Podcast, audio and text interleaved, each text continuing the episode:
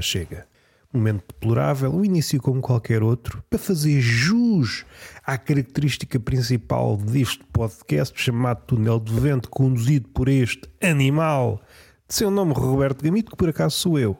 Logo estou em condições de vos garantir a veracidade de todas estas palavras, à exceção das letras. Porque eu sou assim: palavra é verdade, letra não contem comigo, porque eu não sei a origem de todas as letras. Não sei se vocês já inclinaram a cabeça para este pensamento. Para todas as palavras, houve um inventor. Alguém que, diante de uma situação, seja ela palpável, que são as melhores situações se estivermos com corpos nus nas redondezas, ou situações criadas na nossa cabecinha, há quem, não sei se triste ou alegremente, cria um universo na cabeça. E é por isso que a cabeça explode. Deitam-se numa marquesa ou inclinam-se numa espécie de homenagem à Torre de Pisa e os menos entendidos dizem é problema de coluna? Não. Eu não vos estou a dizer que homem é. Se é antes de um determinado século, se é depois de um determinado século, eu estou acima do tempo. Isto digo eu sentado em cima do relógio que por acaso não tem pilha, o que só macula a metáfora. Se nós quisermos utilizar metáforas com o tempo, empregando um relógio nemefraseado, tem de ter pilha, caso contrário fica frouxa. Que deplorável. A sorte é que nós estamos habituados. Nós, que é como quem diz eu e as minhas vozes o tema não puxa para aqui. Eu estava a deambular em relação a qualquer coisa. Há uma cisão. e é isto é que me preocupa quando eu estou sentado na sanita. Há duas formas de ver a cabeça do homem ou estamos à procura de uma identidade, um nome ou uma ideia em torno da qual possamos orbitar quais cometas com a cabeleira despenteada, como se o cometa fosse uma gaja que perto do sol despende o cabelo. Olha para o meu cabelo pentene. No fim de contas, no caso do cometa, é apenas gelo que, em contacto com a temperatura elevada do Sol, dá a ilusão de ser luz que não deixa de ser curioso. Volta e meia, e nem preciso estar bêbado, peço exatamente um cometa ao barman. Ponha meio gelo em formato de luz. E ele não tem competências. Pois, em vez da escola de barman, devias ter tirado um curso de astrónomo. Assim não serves os meus interesses. que é uma expressão muito burocrática para dizer tu não estás a saber fazer aquilo que eu quero. Não és competente. Agora, não serves os meus interesses. Isto, além de ser burocraticamente entediante, perdoem-me a redundância, não há nada que, ao se transformar burocrático, se leve aos patamares da urgência orgásmica, digamos assim, perdoem-me este caudal, vocabular, à procura de uma expressão não muito engessada, não muito trasladada ou enxertada por este e por aquele, um queixinhas que ande por aí a usar citações deste e daquele. Nada contra as citações, nada contra quem as profere e nada contra em relação àqueles que dizem nada contra. A não ser que seja dita por mim. Aí é tudo contra esse bicho. Eu estou sempre contra mim. Eu sou o meu maior inimigo. A sorte é que eu sou sedentário.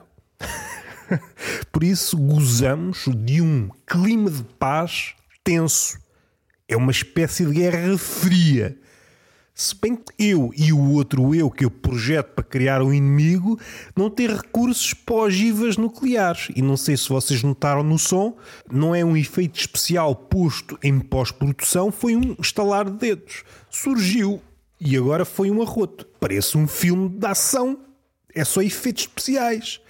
Se isto sugere que a perseguição está a intensificar-se, não sei. Não sei se um arroto e o estalar de dedos diz que o criminoso está prestes a ser apanhado ou o típico gajo bom não é o bom principal, porque o bom principal não morre. É o bom secundário. Aquele bom secundário que é o sidekick que leva um tiro para o bom principal se transcender. Não sei se lhe disseram isso a meio do filme. Olha, és muito amigo do gajo principal do filme, só que a meio vai levar um tiro nos cornos, que é para o outro pôr tudo em perspectiva. Eu só existo para levar um tiro nos cornos, que é para depois o outro ter uma espécie de crise existencial e pôr tudo em perspectiva. Aquilo que eu pensava ter importância não tem. O que tem importância é aquele gajo que tombou no chão. Eu não sei se estás disponível para continuar o filme, porque se lhe dissesse, se houvesse uma forma de quebrar a quarta parede com um martelo do São João, aqueles martelinhos que fazem aquele barulhinho, pique, pique, pique. Roberto, não é esse o barulho. Pronto, no meu mundo é esse o barulho que os martelinhos do São João fazem. Perdoem-me eu ter imaginação para me desembaraçar das convenções dos barulhinhos? Perdoem-me. Íamos falar com o personagem, o sidekick, que está em vias de levar um balásio na cabeça ou umas navalhadas no bucho. Ele não vai chegar ao fim do filme. É só para te avisar que não vais ter um fim muito feliz. É pá, então, mas eu fiz tudo. No fim de contas, o personagem principal vai dar-se conta que ele era o gajo bom. Sempre foi no sentido de ser o melhor uh, homem possível. Só que isso não é suficiente. A bala, antes de entrar no crânio desse rapaz, ainda bem que é um filme, não hesita, não trava. Vamos humanizar a bala, já se humaniza tudo. A bala a um palmo da cabeça desse homem, que por acaso é um ator, que por acaso é um filme. Vocês já não sabem, porque não estudam geografia, não sabem qual é o país da ficção, qual é o país da realidade. Há um contacto, há uma fronteira, só que nessa fronteira há uma alfândega ou um. é o portageiro da ficção. Você estou a entrar na ficção, meu amigo, você sabe sair de si, você sabe dizer algo que fuja ao eu, eu não. então não entra. Se eu deixo entrar, vai dar-se uma coisa que faz chorar poetas e qualquer tipo de artistas. Você pega na metáfora e literaliza. E depois diz que é humorista. E nós não precisamos de mais pessoas destas no mundo. Só há dois tipos de pessoas que não são necessárias no mundo e uma delas ainda não há unanimidade. É ditadores e humoristas que literalizam metáforas. Não precisamos, porque a linguagem são quatro patamares. É a literalidade, a linguagem simbólica, depois rio das vozes, o que é que está para trás e o que eventualmente estará para a frente. Estamos sempre a comunicar com os nossos pares, inscrevemos-nos ou saímos de uma determinada tradição e depois é o jogo. Tu armado em artista, e aqui artista mesmo com carradas de aspas. Não é só um par de aspas, são carradas de aspas. Um pequeno à parte, já que estamos em aspas, convida ao parênteses. E os linguistas estão todos malucos. Aspa é uma espécie de parênteses que deu um saltinho. Eu sinto que estiquei demasiado e nem sei para onde é que vou. Para dizer bem a verdade. Eu recordo-me de uma professora o que está dentro de parênteses é para ler numa voz mais baixa. Apesar de pertencer ao texto principal, uma espécie de desvio. E o desvio é sempre para ler em voz mais baixa. E eu, quando faço um desvio na estrada, é biográfico. No que toca às estradas portuguesas, em particular no Algarve, rapidamente tomba para o eterno. Há estradas que ah, isto é só para durar uma semana, vamos só arranjar, e quando nós sabemos já passaram 10 anos e a estrada está por arranjar e expande-se. Aquilo que ficou meio por arranjar estragou o que estava supostamente bom. Falamos muito do apocalipse. Toda a indústria cinematográfica e algumas cabeças mais crentes estão todas inclinadas para o fim do mundo só que ninguém pensa, ou melhor, há alguém a pensar. há alguém a pensar nas infraestruturas do fim do mundo, os acessos para o fim do mundo. E é isto que se está a construir. Não sei se conscientemente ou inconscientemente. O que é certo é que uma estrada que ficou assim meio abandonada, que está em vias de se tornar novamente nova, este malabarismo nem foi para nada. Uma estrada que está toda retalhada, fica assim. E o que é que eles estão a construir? Estradas para o apocalipse. Estradas como deve ser não convidam ao apocalipse. Eu não sei para onde é que vou. Não sei. O que me interessa falar é que o Chega realizou carradas de jantares e almoços comício. E isso transforma o partido numa casa de pasto. Se me alegra, Não sei, depende da emenda. Diz que os outros comem tudo, mas depois o chega, dá uma guinada, não vai para a rua. Nós já estivemos na rua antes de estar na rua. Diz o, o senhor, do senhor André. Focamos toda a campanha em jantares e almoços. Ora, ora, o gordo tem de ser votante no Chega.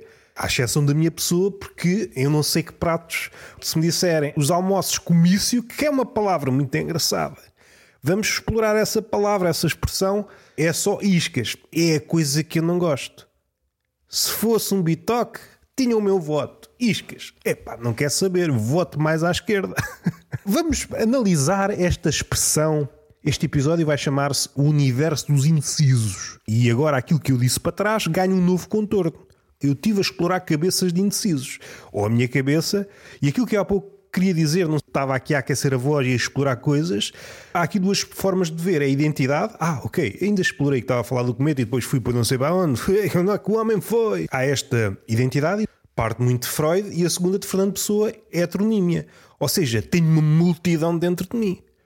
E é o que eu digo ao meu senhorio, a multidão que paga as contas, não sou eu como eu não sou chegano, multidão é superior a 1. Não sabia. Para alguns cheganos, 17 já é maior que 19 em termos de minuto. Isto é coisas que uma pessoa não aprende na escola, é o que eu digo, a escola não está a preparar para o futuro. O almoço comício, vamos lá pensar um pouco. Nunca fui, seja aos do Chega, seja ao outro partido qualquer, em que é que consiste ou como é que é a agenda. Se é primeiro almoço e depois comício, se é comício e depois almoço. Qualquer que seja a hipótese, não me parece uma ideia vencedora. Se for almoço e depois comício, uma pessoa enche a barriga até ficar atestado. Eu não sei se é de graça. Se não for de graça, também, porra, há tanto restaurante para ir e vocês põem-se num pavilhão com carregadas de pessoas que vocês não conhecem. É uma espécie de casamento, mas sem a parte boa, que é mulheres loucas à procura de um buquê. Isso não atrai. Agora, se for de graça, nós sabemos, o português, tudo o que é de graça, o quê? Apocalipse. Mas há almoço? Opa, contem comigo. Português é assim. Enchemos o bucho, enchemos, quem vai, enche o bucho, fica todo inchado, e depois há um Cicerone, é só para vos dizer que um gajo vai subir a palco e dizer umas merdas. Para já, vamos supor que há pessoas racionais, em nenhuma situação há alguém a pensar em casa, a pensar com os seus botões ou mesmo com a sua manga cava, o que calhava bem é ouvir um comício. É a mesma coisa que responder um inquérito. Volta e meia, vocês fazem uma compra não sei aonde e ligam-vos uns dias depois. Estaria disponível para responder um inquérito? Nunca disse que sim. Epá, era mesmo isto. Eu estava a pensar a qualquer coisa, eu estou a sentir falta de algo. Responder ao inquérito. Nunca aconteceu. O que me faz falta agora é ir a um comício. O que me faz falta ouvi slogans gritados enquanto há pessoal a fazer gestos emparrados, que não é um gesto fluido, digno de um dançarino, gestos repetitivos como se fosse um GIF. Ou seja, o político é um GIF que se repete nos gestos e às vezes nas palavras. E é por isso que o GIF ganha ao político, porque não tem palavras. Não é um cenário atrativo, eu não consigo, a não ser aquelas pessoas que se treinam que se treinam, não sei se na altura ou se são pessoas repescadas dos programas da manhã, são pessoas versadas a bater palmas à mínima palavra. E é preciso ter cuidado, aqueles políticos que falam mais pausadamente. Não sei se há uma espécie de, de gajo com um placar que diz agora é para bater palmas. Não sei se há. Se houver, muito engraçado. Se não houver, causa aqui uma espécie de atrito se for um político que fala pausadamente, os gajos das palmas, o gajo disse qualquer coisa supostamente importante, calou-se, vamos bater palmas. E ele só disse bom dia, que é estranho. Vou pôr aqui a hipótese tão cara ao chegando que é, mesmo que Jesus Cristo descesse à terra e dissesse tenham calma, ainda não é o apocalipse, que é para vocês não se passarem já, e dissesse bom dia, ninguém ia bater palmas é uma coisa já vista. É pá, é texto batido, como dizem os comediantes. Agora, se vocês forem um candidato a qualquer coisa em vésperas de eleições, qualquer palavrinha é digna de aplauso. E isto só encontra paralelo nas crianças recém-nascidas. Qualquer coisa que a pessoa faça, e neste caso é bebê, é uma mini pessoa, faz cocó e o progenitor alegra-se. Olha como o meu bebê faz cagada. E é exatamente a mesma coisa, sendo que há uma evolução, o político, além da cagada literal, faz metafórica, que é uma cagada muito mais ostensiva, muito mais difícil de dominar e, infelizmente, não se transforma em estrume para florestas metafóricas. Seja como for, não convida ao entusiasmo. Eu depois do almoço nunca estou bom para trabalhar. Eu depois do almoço penso, não sei se sou português, se sou espanhol, vou dormir a cesta. É isso que eu digo ao meu patrão. Meu amigo, tu ainda és português, não habla português. eu fico espanhol depois do almoço.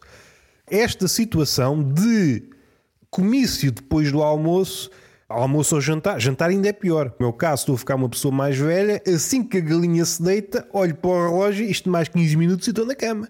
Eu preciso de vitamina D nas pupilas, nas bochechas. Não me oriento. Vou para debaixo dos lençóis hibernar umas horinhas. O contrário. Primeiro comício e depois bucha, também não mais uma vez faz-me lembrar o casamento no copo d'água em que nós estamos à espera de comer e é só fotografias, é só preparativos, coisas que não nos interessam para nada, mas nós temos que estar porque sabemos que a bucha está em vias de aparecer, mas só que não aparece porque o fotógrafo não para tirar fotografias, fotografias essas que nós não vamos comprar. E eu não quero estar a ouvir falar do nosso país quando tenho a barriga a dar horas. Não sei se me convertem, pá. Não sei se é uma ideia vencedora. Isto tudo para chegar a esta ideia. Eu vi há umas semanas ou há dias, eu não sei precisar o tempo, nem isso faz sentido. Eu não sei quando é que vocês vão ouvir. Vou dizer há dias. Estou a ouvir isto em 2026, Portugal já é uma ditadura. Então, nem vos posso dizer nada. Podem-me acabar com este podcast. O que é que eu ia dizer? Ah, ouvi uma coisa. É um clipe muito pequeno. Um casal de ciganos a passar já não sei onde, num BMW e apoiantes ciganos. Acabou-se a mama a primeira frase, acabou-se a mama, isto é a primeira, só estou a repetir, acabou-se a mama, e a segunda, acabeu-se a mama. Estas palavras de ordem expõem logo dois problemas, que é xenofobia e analfabetismo. Podia ser resolvido nas escolas, mais uma vez, as escolas não estão a preparar os adultos da manhã uma disciplina chamada xenofobia criativa. Não estou à espera de um parágrafo racista, um texto opressivo, escrito belamente tipo Camões. Mas é uma frase curta, parece quase um, um slogan publicitário. Acabou-se a mama, eu só espero que repitas o acabou-se a mama. Só que para a cabeça chegana, o quê? Acabou-se. O que é isso? Acabou-se. Acabou-se a mama. eu não quero fazer esta relação porque me parece sempre inquinada. Não acho que haja uma relação de causa e efeito. Até a relação causa e efeito nestes problemas é sempre redutora. O caso da Alemanha e há outros, não é pelo facto de haver analfabetismo que depois a pessoa se torna má. Às vezes mais vale não saber.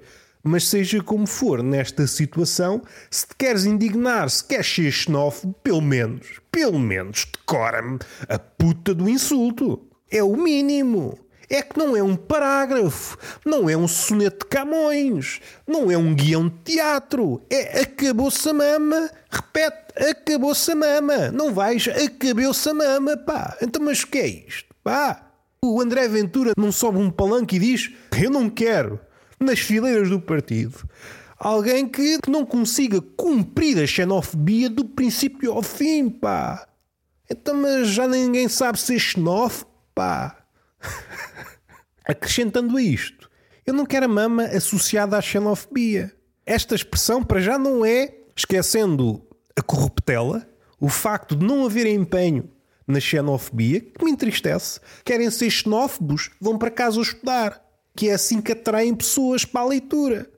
Agora, pegaram num slogan que é uma espécie de insulto generalista para combater os corruptos ou os pseudo-corruptos ou aqueles que vocês, em princípio, invejam. Um bode expiatório. Revela preguiça e eu não gosto de xenofobia preguiçosa. Das coisas que eu mais detesto. Preguiças adoro, xenofobia preguiçosa detesto. E outra coisa, eu não quero ver a mama associada à xenofobia. Muitas vezes critiquei este instinto ou esta inclinação para a pureza do woke Mas aqui sou amigo do woke. Eu não quero macular a mama. A mama merece o respeito. Eu não quero pensar em mama e estar a pensar em xenofobia e corrupção e como o mundo está a tombar todo para a extrema-direita. Eu quero que a mama seja a política, se faz favor. Acabou-se a mama. Acrescentando a isto, não se acabou a mama, pá. Não, não se pode acabar a mama. Haja mama para todos. Nós somos mamíferos. É a mama que nos define. Não há um partido de esquerda ou de extrema esquerda que diga acabou-se a mama o caralho, pá. Há mama para todos, não é Ferrari para todos como os homens de luta diziam. Tem de haver mamas para todos. Tem de haver mamas para todos. O que é que adianta andarmos aqui? É a coisa mais simples. Antes de começarmos a falar, seja do que for, tem de haver mamas para todos. Não pode acabar a mama. Particularizando, estragando a metáfora, levando-a pelo colarinho para os terrenos da literalidade, e eu já me estou a chatear. Ai meu Deus, o recém-nascido toma consciência disto, que estava com a boquinha no seio da sua mãe, até faz. O quê? Acabou-se a mama? Esta é a última vez que eu estou a mamar? E é aí que veste a farda de tropa e é aí que põe uma bomba à cintura e faz explodir, não matando ninguém. Não se esqueçam que é um recém-nascido e a sua lógica ainda não chegou a esse ponto. Mas é triste. Acabou-se a mama. Fogo, vocês deviam ter uma Zé vergonha na cara, pá. No outro dia, eu já falei aqui algumas vezes nos últimos episódios, como as embalagens, a indústria do consumo está a ludibriar-nos. Isto já vem de longe. Não foi a semana passada que uma marca, e antes era a farmacêuticas, as farmacêuticas. Não, são todas as marcas. Eu acho que já chegamos à conclusão que todas as marcas têm. Há um encontro semanal dentro da empresa em que o objetivo é achar novas formas de ludibriar o cliente. Como é que nós vamos enganar as pessoas? Sempre segundo esta lógica, é fazer de conta que estamos a oferecer o mesmo produto quando na verdade é um produto inferior. É lícito? Sim, vamos publicitar que o produto é ainda melhor. Ei, como caraças! E antes de ir para aqui, ou melhor, indo já para aqui, então não é que no outro dia comprei uma caixinha de fósforos e fui abrir e só lá estavam pauzinhos? Não havia cabecinhas vermelhas? Porquê é que eu quero 200 pauzinhos pequeninos?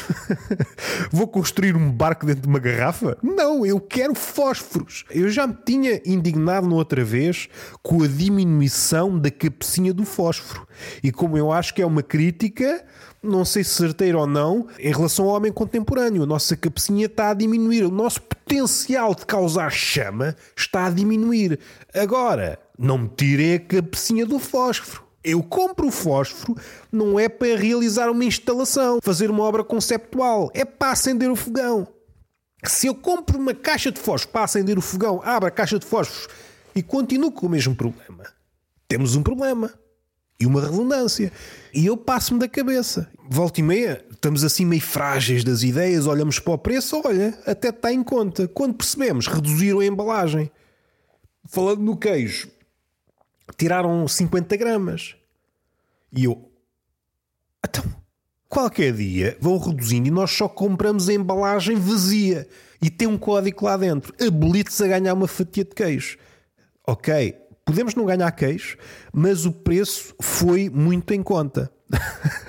e pode ser que um dia, pode ser que um dia nos calhe a sorte de comer uma fatia de queijo. E isto acho muito bonito. Na mesma esfera de problemas, a pizza, acho que é romana do continente, que tem um selo que me faz pensar. E tudo o que me faz pensar é bonito. Se a memória não falha, o melhor sabor de 2023. Isto levanta-me muitas questões e nenhuma delas satisfatória. Quem foi o comitê que presidiu a eleição do sabor do ano? E como é que isso se avalia? é o continente a dizer sobre si próprio. Há muita trafolhice. Fala-se da corrupção na política, nas grandes empresas, na rotulagem das pizzas. Ninguém fala. Somos o melhor sabor de 2023. Eu não quero entrar em problemas, mas que concorrência foi essa? Será que a pizza estava a concorrer com a urina de gato e cocó de cão? Eu já comi aquela pizza. Mas também já comi milhares de coisas só em 2023 que sabiam melhor. O que é que me estão a dizer? Se aquele selo é verdadeiro, estão a dizer que o meu palato não sabe nada de comida. Ou seja, eu estou a comer merda metafórica e penso que estou a comer bel pitel. É a mensagem que estou a passar ao cliente, quer dizer que o meu palato é analfabeto. De tudo o que houve, de tudo o que houve em 2023, aquilo foi o máximo que conseguimos. Eu sei que muita comida está a perder sabor. Se dissessem a pizza romana do continente é o melhor sabor de 2100, acredito. É uma profecia, mas todas as coisas estão a perder sabor. Aquilo é a coisa mais saborosa. Mas estamos em 2024, ainda há um caminho longo a percorrer até alcançarmos insipidez máxima. Não me façam passar da corneta. E eu compro, claro, a pizza romana porque está a um bom preço, mas não é o melhor sabor de 2023. Eu sei que a nossa memória está em fanicos, mas ainda me recordo. Eu recordo-me dos últimos frangaçados de dezembro de 2023, todos, mesmo aquele que saiu meio queimado, foi melhor que a pizza romana do continente, pá. Está um cão a uivar, supostamente a concordar comigo. É a forma como eu interpreto. Estamos acabados, senão eu passo-me da cabeça. Entretanto, se um episódio do Tertulia de Mentirosos com o Luís Cruz e estamos falados. Beijinho na boca, palmada pedagógica numa das nádegas e até à próxima.